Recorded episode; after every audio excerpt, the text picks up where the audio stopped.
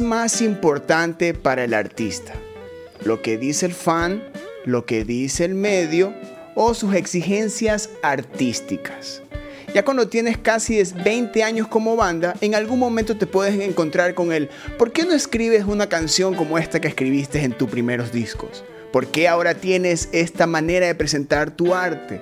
Oh, qué bacán cómo está evolucionando la banda o el artista. Y yo estoy segurísimo que Darío Castro se habrá encontrado muchísimas veces con este escenario, donde en, el que él se puede preguntar qué es lo que le conviene a BR70 o a él como artista, o también qué es lo que puede mejorar en su historia en la música ecuatoriana. Darío Castro, mi brother, bienvenido a Ruidosa Caracola. Eric, querido, un gran abrazo, eh, un saludo a todos los oyentes de Ruidosa Caracola y feliz de estar aquí en tu podcast. Eh, en tu podcast, ñañito. A ver, arranquemos entonces. ¿Qué es más importante? Yo supongo que eh, todo de alguna forma es importante. las voces resuenan todas las voces que comentas resuenan de alguna forma, la voz del fan, la voz de lo que está sucediendo en el medio, la voz eh, de lo que uno, eh, a uno le dice como, como artista, la voz que eh, autocrítica también, también está ahí presente, ¿no? Y yo creo que todas esas se confabulan finalmente cuando, cuando terminas escribiendo algo, sacando una idea, sea melódica, sea rítmica, armónica o musical o lírica, eh, todas se confabulan de alguna forma. Em, creo que eh, eh, al final de cuentas, al final de cuentas, em, termina siendo mm, una mezcla de todo y, casi que como tú eres en, tu propio mundo el, el creador eh, de tus obras, es como, eres como una especie del, Dios que crea las obras, tú tienes la, ley, la capacidad de decidir qué hacer. A, veces se vuelve también capricho, ¿no? Eh, de, hacer caso o no, de hacer caso o no a estas voces, de, de, darles la contra o no. Yo en lo personal no siempre, de hecho, la mayoría de veces no me he dejado guiar por lo que dice la gente en su gusto, en su gusto. No, no escribo las canciones eh, en su gran mayoría eh, pensando en el gusto de la gente, sino en el gusto interno, en el gusto, en, las preferencias musicales o exigencias de ese momento eh, en las que yo estoy fascinado. Y te digo esto porque a mí me pasó con ustedes esto. Cuando la banda lanzó 100 años, eso, eso ya es 2018, 2018 es esto, 2019. Yo cuando escuché la canción, eh, yo me emocioné tanto porque yo soy de esos, de esos fans de las bandas que les gusta evolucionar. Cuando ya escucho la evolución, me, me, reenamoro de la banda, del concepto de las canciones. Pero también escuché, y cuando hubo esta, trabajando en medios, te digo, porque ya en estos años trabajando en medios, escuché este del me encantó 100 años, pero de ahí hubo el comentario, sí, pero no es en la inmensidad, no es, no es a mil kilómetros. ¿Por qué este, esta vaina de, ay, ¿por qué ya no vuelven a ser a mil kilómetros después de cuánto tiempo, después de cuántos años? Pero yo escucho 100 años y digo, no, pero esto, esto ya es, hay una, una, una madurez del, del proyecto, del artista, del ser humano. Y partiendo de eso, te, eh, te saco para este tema, en este podcast, porque se ve de que hay una, existe esa rebeldía tuya como compositor donde existe el, hasta en tus mismas letras está del, no importa lo que esté sucediendo en el momento, ya tú estás en un punto de tu carrera en el que te exiges evolucionar. Sí, es que lo que, lo que, lo, que sucede en el caso mío y en el deber de 70 es que tratamos de buscar eh, la evolución interna, no la evolución eh, del medio, ¿no? Entonces nosotros somos una banda que viene con reminiscencias del rock ochentero, noventero, 2000, ¿no es cierto? Rock, el pop y toda la música, el new wave, etc.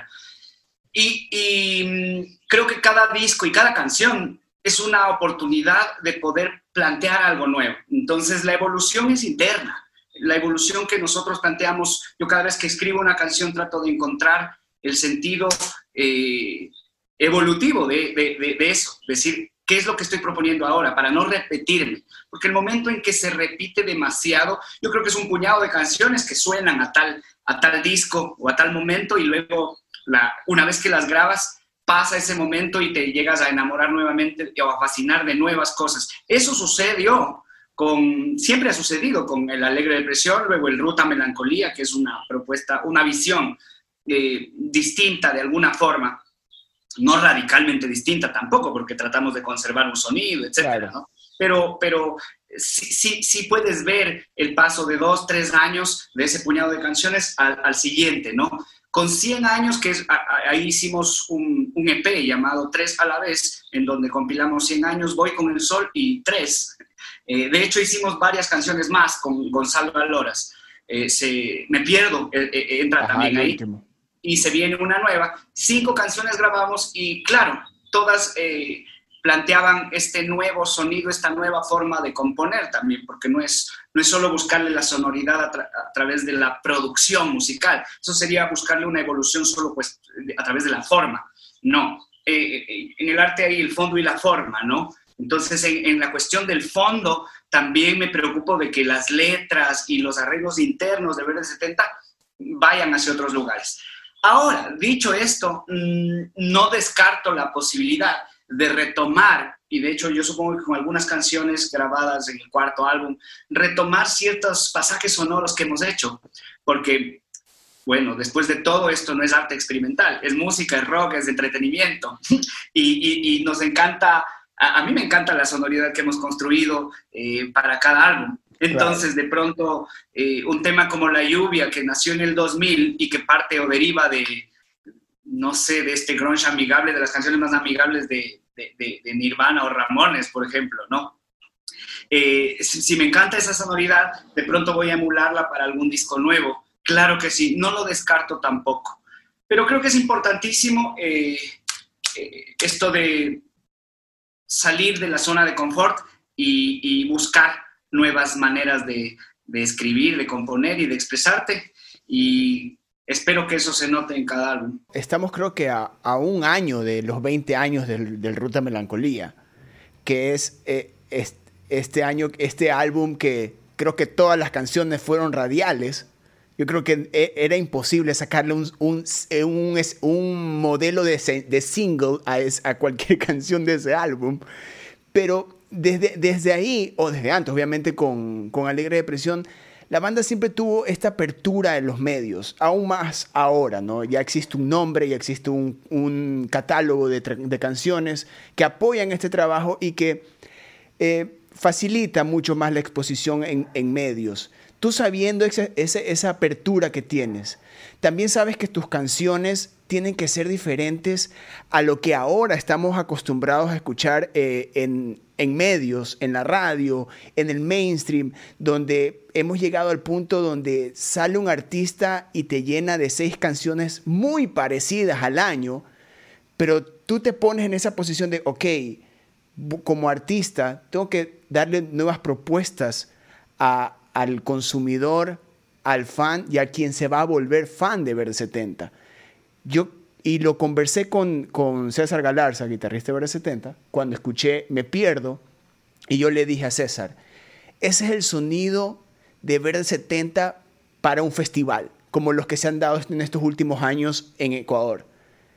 Tú lo buscas con esa visión, se da artísticamente, o te pones esa responsabilidad de que Verde 70 tiene que ser ese, esa banda que, tengan, que tenga nuevas propuestas constantemente? Creo que una, una suma de esas tres que dices, eh, terminas, porque termina siendo el criterio de la banda, luego cuando ya plasmas la canción entra el criterio del productor eh, y, y, luego entra también la improvisación del productor y la banda en el estudio. Entonces, finalmente, canciones como Me Pierdo terminan sorprendiéndonos a nosotros. Me acuerdo clarísimo que antes en el Ruta Melancolía, un tema como No puedo estar sin ti nos sorprendió bastantísimo, del demo a luego el trabajo final, cómo sonaba, nos sorprendimos bastante.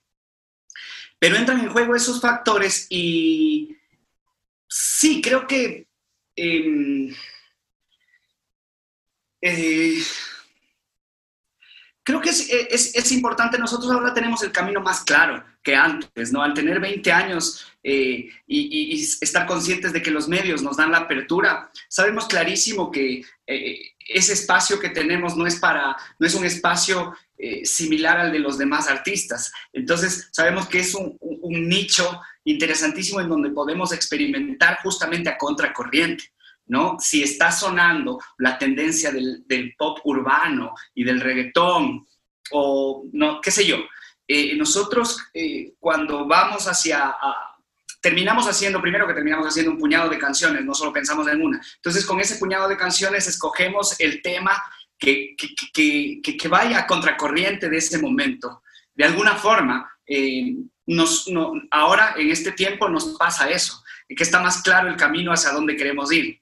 ¿No? Somos una banda que hace música eh, sin tanta maquillaje, ¿no? De hecho, por ejemplo, ahorita para las producciones yo estaba pensando, eh, sería interesantísimo, aparte de tocarlas en vivo, dejar guitarras o voces a propósito bastante eh, desafinadas, porque to todo ahora se, se, se, tiende a afinar demasiado, ¿no? Entonces sería lindísimo y tan fresco para la oreja de cualquier ser humano que tenga una sensibilidad eh, refrescarse de esa manera. ¿Qué significa me pierdo en el catálogo de BR70? Es la, es la última canción que lanzaron, pero como te digo, refresca demasiado todo el catálogo, viéndolo desde afuera. Porque obviamente para ustedes debe haber sido otra experiencia cuando escucharon el producto final, cuando iban viendo la dirección que tomaba la canción en el estudio. Todo debe haber sido un trip. Fue, fue lindísimo el proceso porque primero ya de pasados dos años con César y yo, que somos los guitarristas de la banda, entendimos que no todo tiene que ser distorsiones, ¿no? Y no todo tiene que estar ligado al punk rock o al blues o al rock and roll. Entonces, eh, bajo ese principio, cuando yo escribía, y le, escribí esa canción bastante influenciado de bandas como MGMT, por ejemplo, o, de, de bandas de funk negras, este, decía eh, pues interesante que nos alejemos tú y yo de, de, de, del hecho de estar eh, distorsionando únicamente las guitarras para, para tener este tipo de sonoridades eh, punk rock, eh, grunge rock o pop rock, etcétera, ¿no? Entonces nos alejamos de eso y fue genial la pieza clave de Gonzalo Aloras, porque Gonzalo eh, es un gran guitarrista y también un, eh, un, un, músico que se mueve bastante con la síntesis sonora, con los teclados. Entonces, le, eh, cuando ya la empezamos a trabajar en el estudio, ese sonido que, que, va más hacia el pop y al new wave, por ejemplo, y un poco a lo disco, se rescata se rescata bastante, fue un trabajo de... Fue lindísimo el proceso también porque era grubear y grubear y grubear. Esa canción en realidad la tocábamos una hora eh, entera con Gonzalo. Gonzalo también entraba a tocar la guitarra. Y los verdes, nosotros teníamos dos, tres guitarras. A veces yo le daba mi guitarra a Gonzalo y yo me ponía a cantar. Y, y la idea era grubear. Eh, ahí también está implícito, qué sé yo, bandas como Daft Punk, por ejemplo, ¿no? Muy alejados de, de, desde nuestra visión y desde nuestra razón de, de banda, pero ahí estaba el hecho de, bandas como Mojo, Daft Punk, de, esto de grubear y de, hacerlo un poquito bailable. Más que pensando en cualquier festival, era pensando en la música, ¿no? Claro, o sea, el producto final es lo que te decía, como le decía César, esa, esa, es la, esa es la canción de que abre BR70 cuando toca en un festival.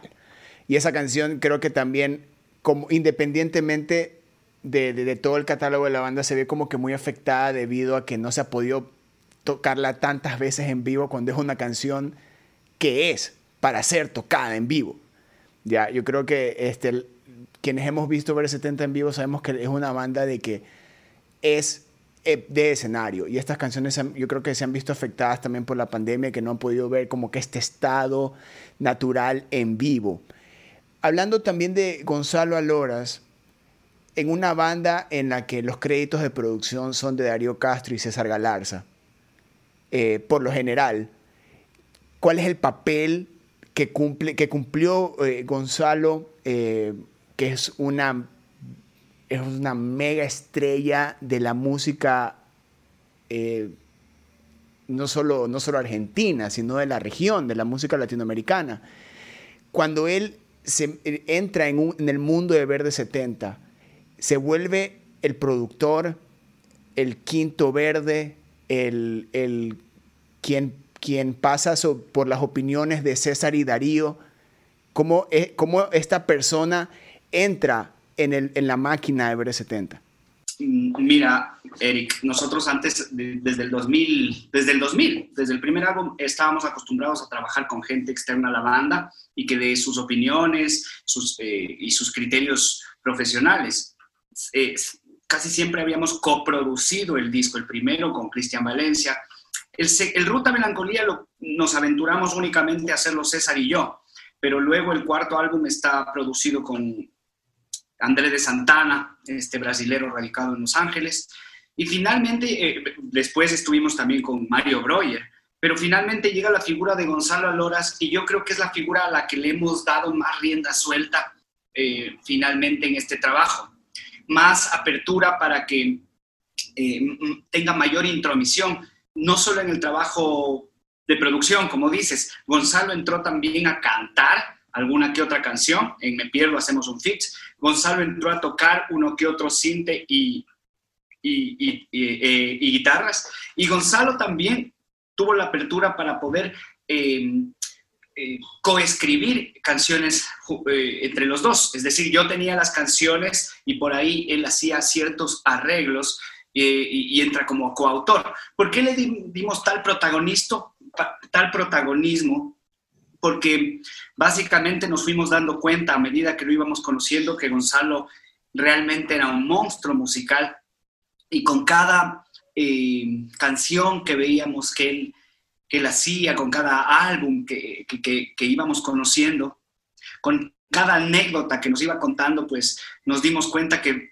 forma parte de la crema innata musical de Argentina. O sea, él, él es el mimado de Fito, y trabajó muchísimo con, sobre todo con Spinetta y, y por ahí hizo alguna que otra cosa con, con Charlie, entre muchísimos artistas con los que ha hecho.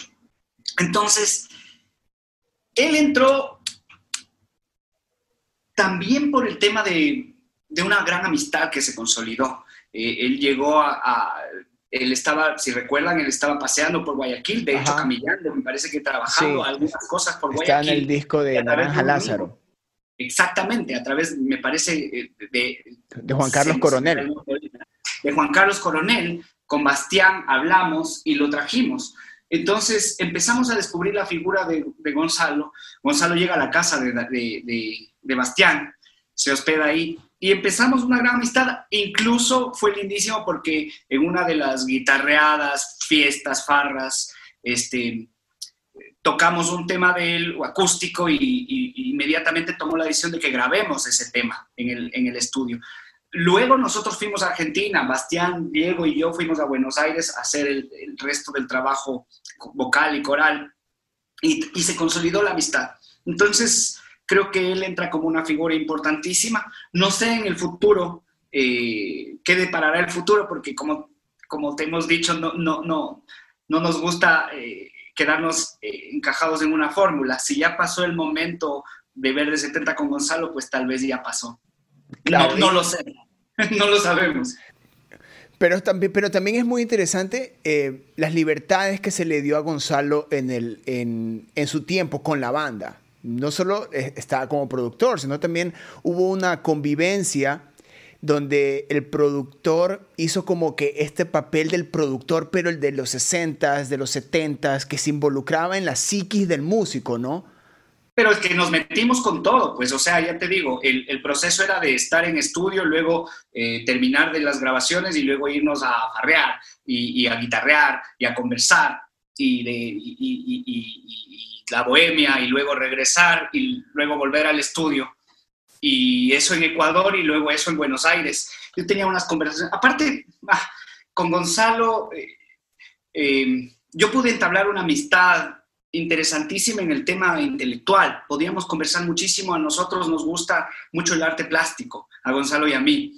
Entonces teníamos unas largas eh, conversaciones, a veces hasta discusiones sobre el arte plástico y, las tendencias y los sismos. Entonces era lindísimo y por ahí de vez en cuando entraba eh, Diego Sá eh, a, ponerle sal y pimienta a la conversación. Entonces, Me imagino.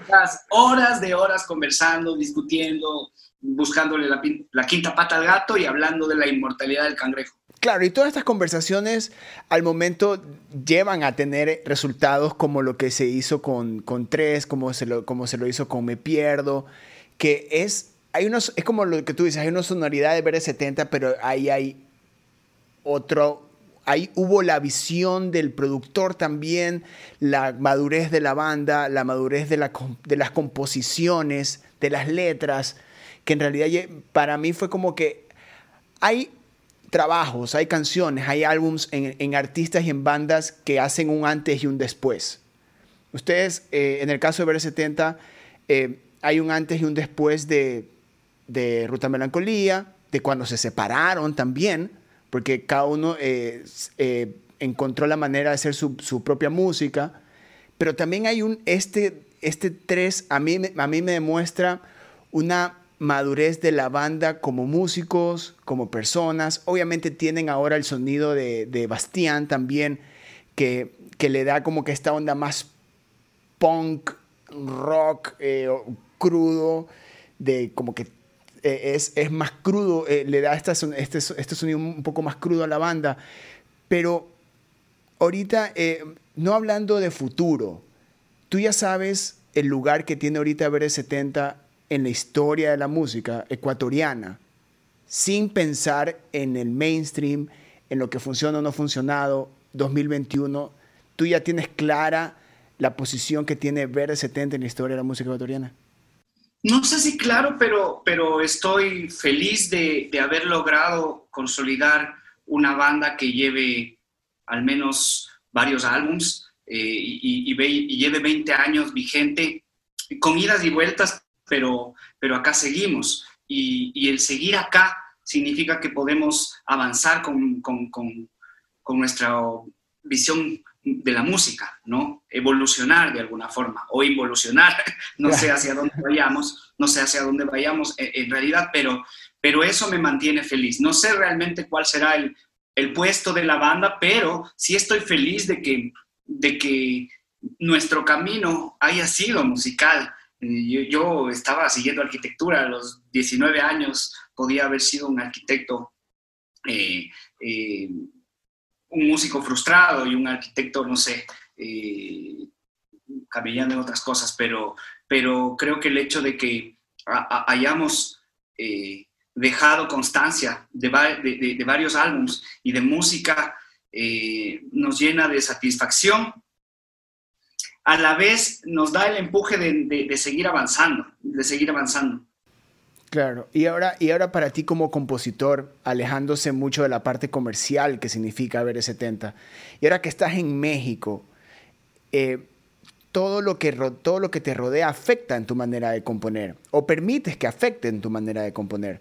¿Cómo ha, cómo ha cambiado el cuadro de composición eh, a lo largo de tu carrera? ¿Te sientes más cómodo ahora? ¿Sabes a dónde llevan tus canciones o dejas que la música te sorprenda a medida que las vas escribiendo? ¿Cómo, cómo, cómo, es, cómo ha cambiado ese, ese ambiente de composición? Bueno, siento que desde, cuando, desde que hice, yo me acuerdo y le recuerdo a, la memoria a algunos eh, amigos que nos estén escuchando, en el dos, la banda tenía el camino desde desde el año 2000 hasta el 2007, ahí hicimos tres álbumes. Y luego yo eh, en el 2008 disolví la banda, disolvimos la banda en general, no es que yo, la banda se disuelve por, los motivos personales, eh, etcétera, y, de desgaste, eh, de camello también. Pero en ese tiempo yo, yo lancé un álbum en solitario llamado Naturaleza Humana. Y, y, desde ese momento yo salí, aprendí a salir de la burbuja musical que me planteaba Verde 70 que me encanta, pero sigue siendo una burbuja musical, con un esquema definido de cómo hilar canciones y de cómo crearlas. Entonces, desde la naturaleza humana yo abro una puerta dimensional eh, más visceral y dejo que me sorprenda mucho más, porque lo que pasaba es que yo desde un principio había hecho, había hecho canciones eh, que no encajaban en el formato de Verde 70 y lo que pasaba era que cuando llegaba yo donde la banda y les mostraba estas canciones, ellos las descartaban y cogíamos un puñado de canciones que se parezcan a la sonoridad de lo que queríamos hacer con Verde 70 en ese entonces. Pero así quedaron descartadas canciones como Dicen o Tanto ganas, tanto pierdes. Dicen que va con Juan Fernando, eh, Tanto ganas, tanto pierdes, que la termino yo lanzando en mi disco solista. Pero después la banda la graba. Después la grabamos definitivamente, pero no, no me quiero enfocar en tanto ganas, tanto pierdes en realidad, porque la grabamos porque se termina pareciendo a lo que hacía en 70. Más bien me enfocaría en temas como rabia, lógica moderna o vida, eh, o Lluvia de Sol. Son temas que hice en ese álbum Naturaleza Humana, en donde la música me termina sorprendiendo. Y hoy por hoy, pues, este, yo estoy acá en México porque estoy moviendo eh, de algunas maneras Verde 70, pero estoy moviendo otro proyecto que tiene que ver mm, eh, con muchas composiciones mías que me han sorprendido. y, y, eso es, tiene que ver también con un eh, desde hace varios años estoy adentrado en el universo de la música tradicional latinoamericana, popular, folclórica, eh, que tiene las bases en, lo mestizo, en lo indígena y en lo afro y en lo europeo. Entonces, todo esto ha confluido y ahora he compuesto canciones que van desde un guayno hasta un bolero o un corrido, ¿no? Y un pasillo, definitivamente, o un... Eh, eh, no tengo al vaso, pero tengo por ahí eh, un danzante, por ejemplo, ¿no? Entonces, y, definitivamente me termina sorprendiendo la música. Y, eso es lo que, lo que, lo que me gusta. Claro, ¿y cuál es ese punto de quiebre en el que te convierte en el compositor de Verde 70? a ser un compositor de todos estos nuevos géneros que te lleva a otros países, que te presenta otros artistas, que te da eh, también ingresos y que te da este, una, como que una extensión de tu catálogo eh, como compositor. ¿Cuál es tu introducción y en el que te das cuenta de que, ok, también puedo hacer un albazo, también puedo hacer un bolero? ¿Cómo sucede esa transición? Como te lo decía anteriormente, eso sucede cuando yo eh, me atrevo a, grabar canciones eh, como solista con el álbum Naturaleza Humana ahí ya empiezo a coquetear con, y adentrarme en la música de raíz. Eh, por ahí, eh, más que en la música de raíz, en realidad con géneros que no había hecho con Verde 70, porque con, con la banda pues eh, está implícito el rock, el grunge, el punk, ¿no es cierto? etcétera, derivados del rock, del blues. Pero en naturaleza humana por ahí aparece el rock progresivo, por ejemplo, que ya eh, se aleja más del rock, o aparece una cumbia hip hop con, como cambia con, con guanaco que, que, que, la hago, ¿no? Em, tanto ganas, tanto pierdes, la primera versión es un bolero blues, emulando desde mi visión lo que, hacía el gran, lo que hace el gran maestro Héctor Napolitano, ¿no? Entonces, eh, yo creo que desde ahí es el punto de quiebre, en donde a raíz de una especie de colapso nervioso y crisis nerviosa o surmenage, llámenlo como sea, en exceso de trabajo y, y, y, rock and roll, este, eh, la necesidad de, de, buscar música diferente surge en el año 2005, más o menos ya, 2006. Yo ya venía tocando las canciones de Los Verdes, pero ya venía componiendo internamente otras canciones. Y al momento que vas a componer, cuando te sientas con tu guitarra, o el instrumento que vayas a usar para componer, ¿sabes? Te vas a sentar y dices, ok, voy a sentarme para componer para ver 70, me voy a sentar para componer un bolero, me voy a sentar para componer ¿Cuál es, cómo, cómo, ¿Cómo empieza ese proceso? No, eso, eso más bien, como te digo, es bastante visceral. Yo siempre termino eh, tocando y, componiendo.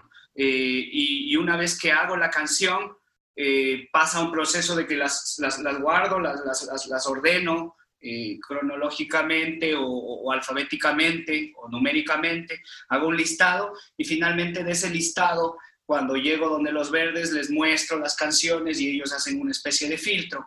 Eh, resulta a veces complejo porque he llegado a veces con 30 canciones y se terminan grabando las 30 guitarra y voz para tener un panorama de a ver hacia dónde vamos. Y ellos, ellos finalmente son los que terminan seleccionando las canciones y descartando otras. Entonces descartan estas y yo digo, oh, esta, esta la descartaron, que para mí era una maravilla y no digo nada y, yo estoy acá justamente con otro puñado de canciones moviéndolas, porque para mí tienen mucho, mucha relevancia, más allá de que suenen en la radio o no.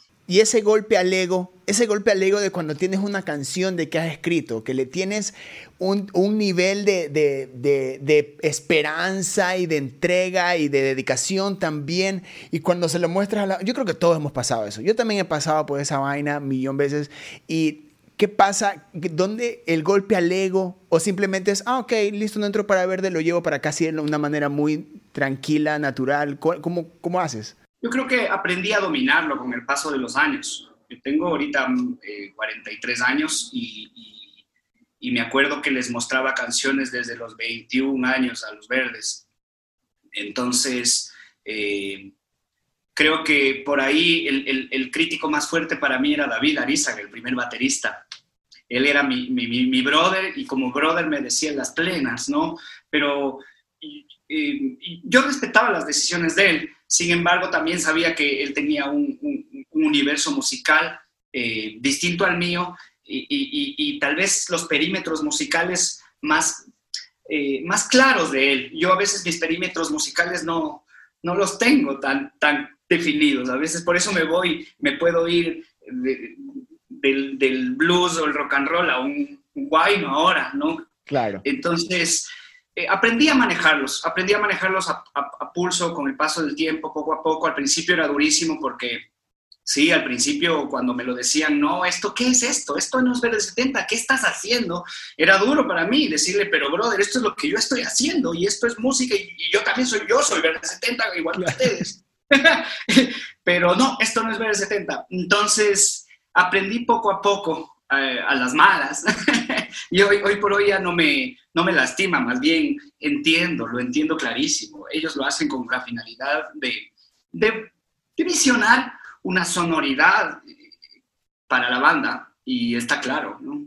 Y cuando hablas de este, de este, este Darío Castro compositor de todos estos otros géneros que sucedieron cuando hiciste Naturaleza Humana, esto significa que este momento de, análisis, de reencuentro musical, personal que dio esta época de separación de la banda, no da como que el pie para que en algún momento, no es que se separen, sino que existan estos espacios donde tú puedas volver a hacer un disco como solista, en el que la banda pueda tener estos proyectos eh, independientes como para que genere más información al momento que la banda se vuelva a unir. Porque hay, bandas que lo, que lo hacen, ¿no? O sea, que momentos se dan para que se separen, hagan sus proyectos en solitario y vuelvan para generar... Eh, continuar el, cuerpo de la banda.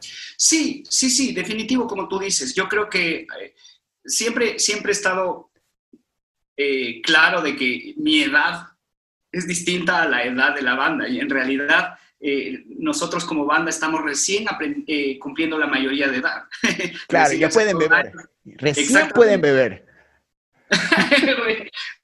Eh, entonces, recién en ese aprendizaje, creo que ya entendimos que no debemos cerrar el proyecto, que somos felices con, con los, todos los momentos que tenga Verde 70 y que y que los momentos eh, eh, en donde hay el espacio, sea para que César produzca un álbum de otro artista o Bastián siga siendo eh, el baterista con otras bandas, por ejemplo, o Diego inclusive, ¿no? Pues Diego ha estado inmerso en el ska punk con otras bandas, que cada uno pues pueda fluir musicalmente y haya libertad creativa para hacer otras cosas, más bien eso es un aporte, entendimos eso entendimos que lo, nutre a la banda. Así que ahora que, hemos crecido musicalmente, tenido eh, ya tenemos la mayoría de edad, al menos tenemos la suficiente madurez para entender que, que, si yo hago un álbum solista o hago otro trabajo, estoy aquí en México moviendo eh, otro tipo de música, pues la banda no se acaba, más bien la banda se sigue nutriendo y se sigue nutriendo de todo eso, claro que sí y componiendo otros géneros en el que te adaptas, adaptas tu música o tu sonido a otros géneros. ¿Qué opinas del, qué opinas del, del, género urbano que tanto llena ahora los medios? Bueno, yo creo que los géneros y los estilos son, son en realidad la forma de... Te hablaba hace un momento que el arte en general tiene el fondo y la forma, ¿no? Y a la final Me acuerdo cuando yo estaba eh, de estudiante en la universidad, eh, estudiando arquitectura y artes plásticas y toda esta cosa, entonces el tema del arte, eh, el, fondo y la forma te hacían el, la analogía de una mano, ¿no? Y, y, el fondo en el arte es esta mano que está compuesta de todas sus arterias, venas, articulaciones, y la forma es el guante. Eso es, la forma es, el, es como un guante eh, con los... Eh, entonces, eh, finalmente, creo que los estilos y los géneros son como ese guante que termina teniendo la forma de la mano con los dedos, pero, pero realmente ese fondo, las articulaciones, las venas, las arterias de las que está compuesta esa, esa forma, van más allá. Ahora, te cuento esto porque creo que el, el género urbano, el reggaetón, etcétera, eh, más allá de su forma son estilos. El reggaetón viene de, un estilo africano, ¿no? y de un género rítmico eh, que te mueve el cuerpo. Entonces, creo que son necesarios, creo que son manifestaciones eh, y reflejos de la sociedad. Y no le tengo mucho miedo en realidad cuando salvo que sean letras misóginas eh, y, denigren a la mujer o denigren al ser humano, pues eh, para nada estoy de acuerdo. Pero letras en donde se hable de contenido sexual, pues la sexualidad siempre ha sido ah, eh, algo intrínseco al ser humano y, no le tengo mucho miedo a eso, a perrear hasta abajo, por ejemplo. Ahora, ya te digo, salvo, salvo en las letras en que se denigre a la mujer y, hay definitivamente en el estilo, como en todo, ah, hay, letras malas y hay música mala. ¿no? Al, final, al final de cuentas es como decía un profe en la universidad, solo hay, música, hay dos clases de música, la buena y la mala. Entonces, en el reggaetón, en el urbano, en el rap, en el rock, en el blues, en el jazz, siempre habrá manifestaciones buenas y siempre habrá manifestaciones malas también. ¿Qué tan importante es para ti la objetividad al momento de, crear, de tener esa opinión de cuando sabemos de que en todo ha existido lo bueno y lo malo? Tú como ya un artista consolidado o el medio que, te dice, existe, no dice, existe. Para nada, no, o sea, es un, el camino se lo va haciendo. Claro, la objetividad que debe existir al momento de presentarte lo que está bueno o está lo malo. ¿Lo decide el que escucha o lo decide el que te lo presenta? No, yo creo que definitivamente lo decide el que lo escucha. O sea, em, yo hago, eh, o, cualquier, vamos más allá de la música, el objeto artístico, vamos al objeto artístico, sea este una escultura o un cuadro, ¿no? O, eh, un, monólogo de teatro, ¿no? Estas tres figuras.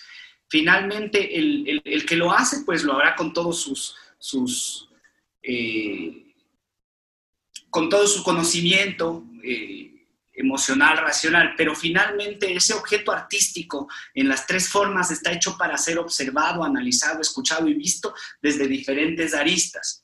Yo creo que son los conglomerados sociales, el público, el que, el que termina haciendo, eh, aceptando o no una obra, ¿no? Ahora, no quiero decir tampoco que la aceptación total del público haga que la obra sea válida Tienes el caso, anteayer nomás estaba yo visitando acá en Ciudad de México una bellísima exposición de Van Gogh, Vincent Van Gogh, y todos, muchos saben que Vincent Van Gogh solo vendió un cuadro en su vida, ¿no? Entonces eso significa que toda la, a pesar de haber hecho como 2.100 cuadros eh, en esa época, eh, eso significaba que el conglomerado social no entendió la obra, pero eso, eso no significaba que la obra no era válida. La obra era de hecho muy válida y solamente estaba adelantada a la época y no la entendían. Así que nada, hay varias, es, bastante complejo el mundo del, del arte, eh, más que del entretenimiento. Bueno, acá también estamos en el entretenimiento y eso hace la cosa un poco más distinta, ¿no? Claro, pero ahí, ahí es cuando pasa este filtro, ¿no? Del arte, el artista, entretener y el entretenimiento, ¿ya? Cuando, porque cuando se vuelve negocio, cuando convertimos todas estas dos, ese, todo se lo pasa por un embudo y se lo vuelve el negocio del entretenimiento, donde si hay, que, hay que componer una canción de tal estilo para, para que en la época tenga esta, este tipo de atención o esta cantidad de atención. También eh, la exposición, la apertura de medios, eh, pasar sin filtros. Eh, cuando pasa eso y, ya, y vemos que y, y, se, y nace el mainstream, ¿tú qué tanto dejas que te afecte eso, lo que estás escuchando? ¿Quieres ser parte de eso? ¿O ves cómo a veces artistas quieren ser parte de eso? Ya cuando tienes un tiempo y ya has visto todos estos escenarios, ¿cuál es tu posición? O sea, dices, tengo este, este grupo de canciones, muéstrame lo que has escrito, o es, ok, es así y siempre ha sido así. Claro, a ver, yo, yo creo que muchos de nosotros, eh, muchos de los que nos están escuchando, formamos parte sustancial de la cultura pop. Eh, por más eh, experimentales que nos queramos poner, claro que nos encanta el arte y nos encanta la experimentación y la búsqueda y la vanguardia, definitivamente, pero dentro de de nuestras vidas está intrínseca esta cultura pop y esta cultura en esta cultura pop está desde Bob Marley hasta Lennon eh, eh, no sé abajo inclusive Mercedes Sosa. Me quiero ir a, esos extremos no eh, en esta cultura pop está Björk está están muchos artistas que yo, a ver, y, en esta cultura pop también está Bad Bunny o, Shakira o, Camilo, ¿me entiendes? Yo creo que es importantísimo que dentro de, del mainstream, eh, creo que es importante lograr un equilibrio. Hoy en la mañana nomás pues veía yo una presentación de Cerati, ¿no? Y Cerati es un grande y yo creo que pocos eh, podrán contradecir esta afirmación que hago Cerati es un grande de la música y del rock en español. Gustavo Cerati. Eh, y vi una presentación en donde Gustavo Cerati con, con Zeta Bosio y Charlie Alberti hacían un playback en un canal infantil de España.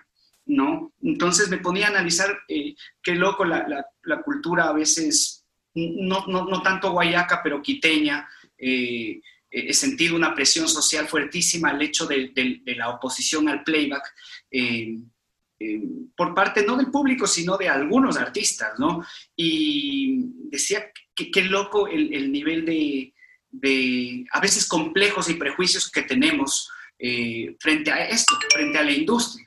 Una cosa es venderte, una cosa es eh, em, hacer tus canciones pensándolas de una manera marketinera, ¿no? Ahí te vuelves un, no un artista, sino un marquetero. Y otra cosa es hacer las canciones desde una visión musical y artística o eh, fiel a eso.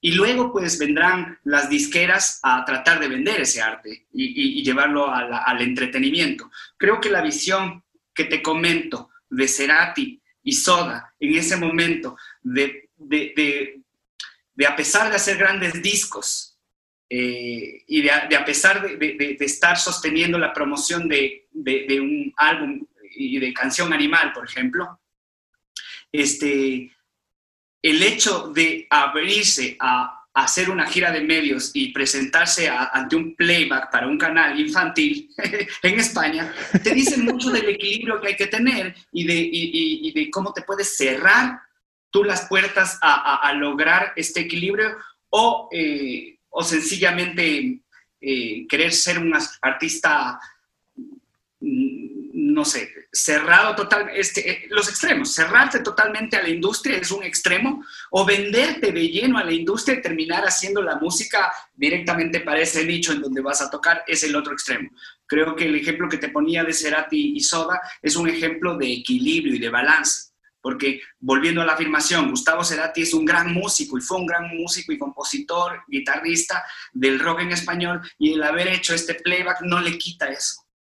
Claro, el artista siendo artista, eso no, no se lo va a quitar nunca. Está, está, siendo artista y tiene que y está haciendo entertainment también, ¿no? Y tiene que ver con el entretenimiento. ¿Cuántas veces he visto playbacks de no, no, no quería tocar el punto del playback, pero pero ya me parece importante, ya que hablé de Cerati, los Beatles también, los, los Red Hot Chili Peppers, etcétera. He visto una cantidad enorme, no es que apoyo el playback, pero lo que, a lo que iba es que frente al entretenimiento, el arte tiene que lograr un equilibrio y, tampoco cerrarse demasiado ni, ni, el otro extremo.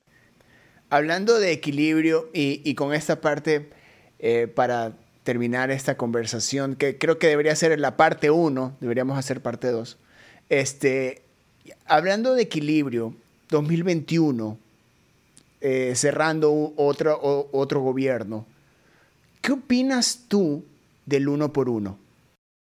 Del uno por uno. A ver, eh, creo que es un tema polémico para cuando se lo descontextualiza.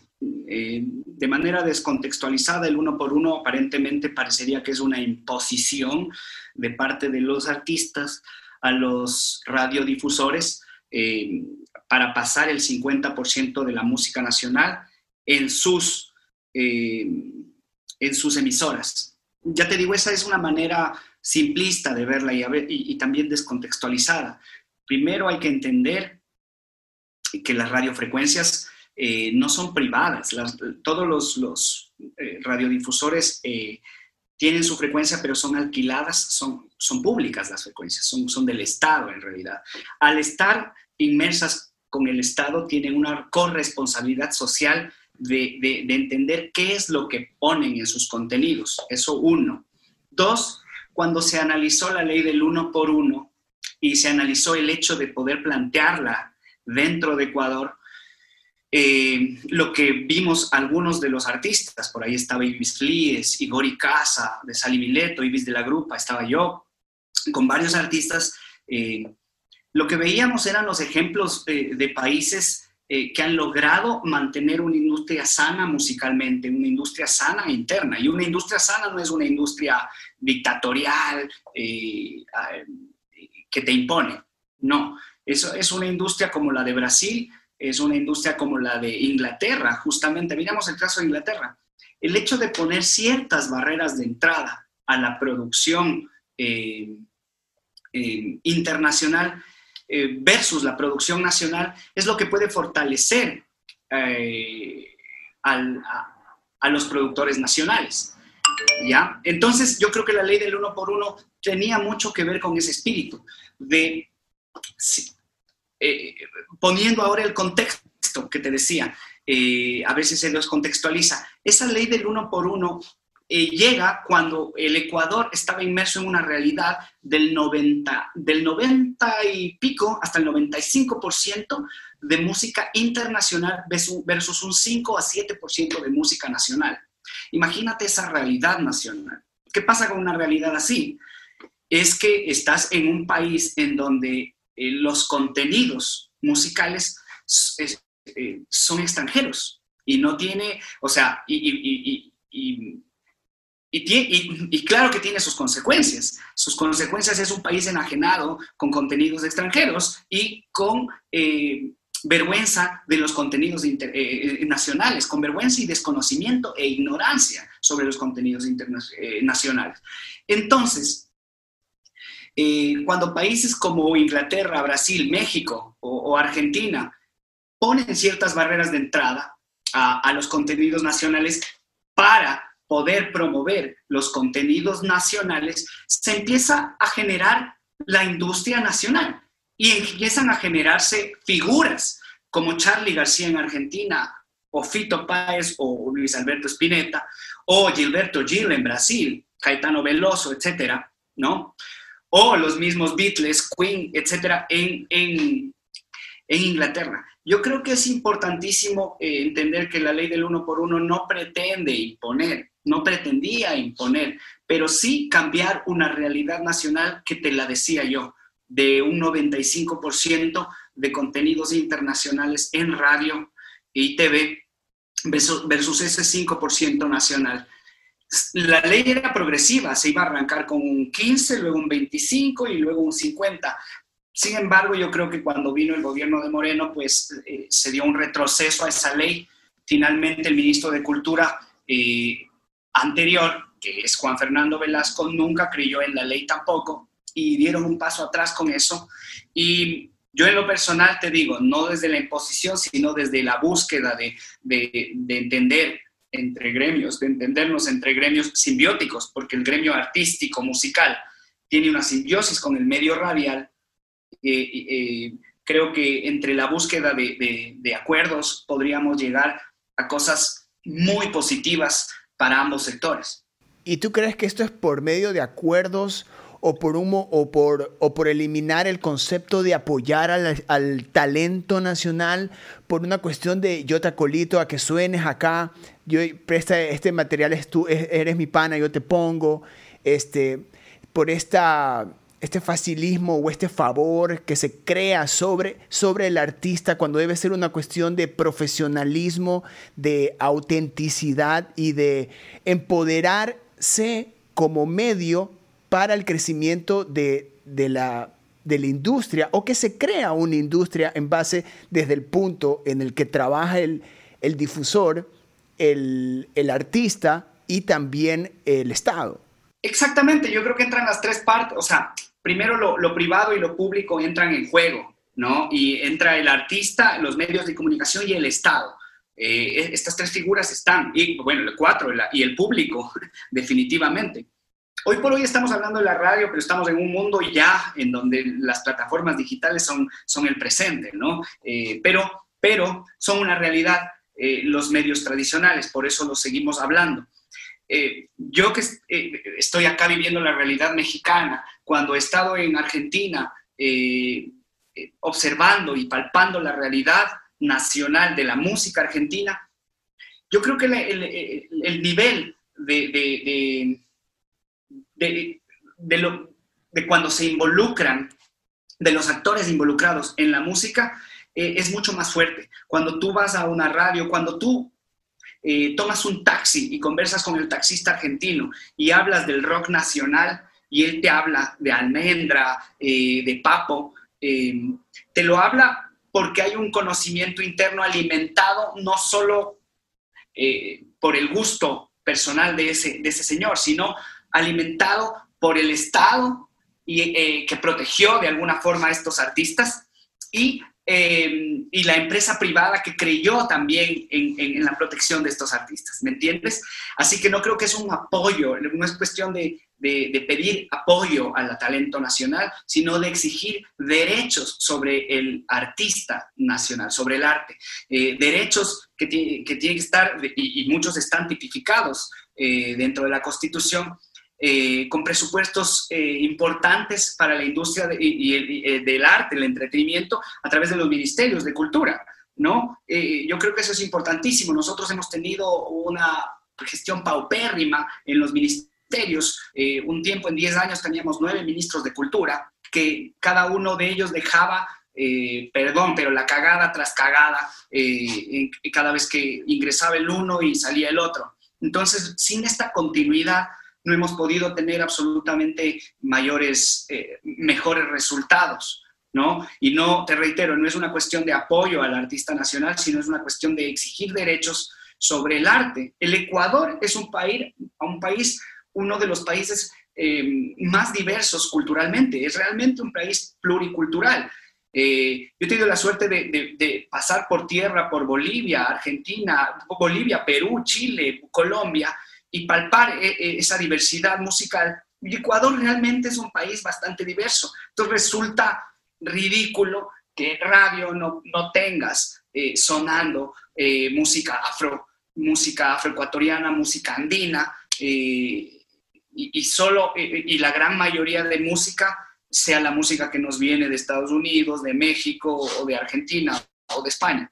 Y eso también obliga al artista local involucrarse con eso que viene de afuera, traerlo a su manera, tratar de adaptar, adaptarse a, ese, a esa ola de, sonidos para poder tener esta exposición en cualquier medio. Definitivamente eso enajena no solo enajena al público, enajena al artista también, porque si, si, si el artista se queda con, con, con, lo externo, eh, con, lo que te con lo que te pasan en los contenidos mediáticos, ¿no es cierto? eh, tú vas a absorber esa cultura externa nada más, que es en principio lo que me pasó a mí o a muchos de nosotros, ¿no? Eh, definitivamente eh, el, el, rock es, es, es, de alguna forma es exportado desde Estados Unidos, ¿no? Y, va, y, y, le pasó a Mick Jagger y a los Rolling Stones y a los Beatles, ¿no? A los Rolling Stones más, cuando les llega el blues de Muddy Waters y Chuck Berry eh, y ellos lo hacen a su manera. Claro que sí, es parte de, de, ese mestizaje musical. Lo que está mal es que solo tengamos eso en los medios como el gran tótem y no tenemos eh, al gran Papá Roncón, por ejemplo, como una figura, ¿no? O a Rosa Huila como otra figura, o a Violeta Parra en el sur, ¿no? No las tenemos. Eh, o a Víctor Jara sonando frecuentemente en el ambiente, no los tenemos.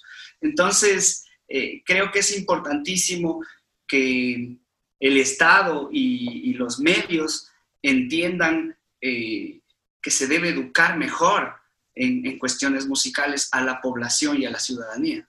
Darío Castro, siempre es un honor conversar contigo, mi brother. Yo espero con ansias, y, y, de una vez te lo digo, vamos a tener una segunda parte de esta conversación. Eso sí, de ley. Vacancísimo, encantado. Cuando quieras, ya sabes, yo feliz de poder conversar un poquito desde las visiones personales eh, y eh, eso, desde las impresiones eh, que obviamente tendrán sus matices y sus, sus lecturas. Gracias, mi brother. Te mando un abrazo enorme también a María Buendía, que también es una gran exponente de la música ecuatoriana, tiene música increíble. Este, Darío, brother, parte 2 pronto. Te mando un abrazo. Saludos a todos por allá y, bueno, loco, la admiración y el cariño siempre. Vacancísimo, igualmente, ñañito. Te, mando un abrazo, un abrazo a todos los que nos escucharon. Ahí estaba Darío Castro en este nuevo episodio, episodio número 19 del podcast de Ruidosa Caracola. Todo lo que hemos conversado es para que ustedes se lo lleven en la mente, lo analicen, lo compartan también y vean de qué manera hacemos seguir creciendo el aporte cultural de todos los artistas. Nos escuchamos en más episodios. Adiós.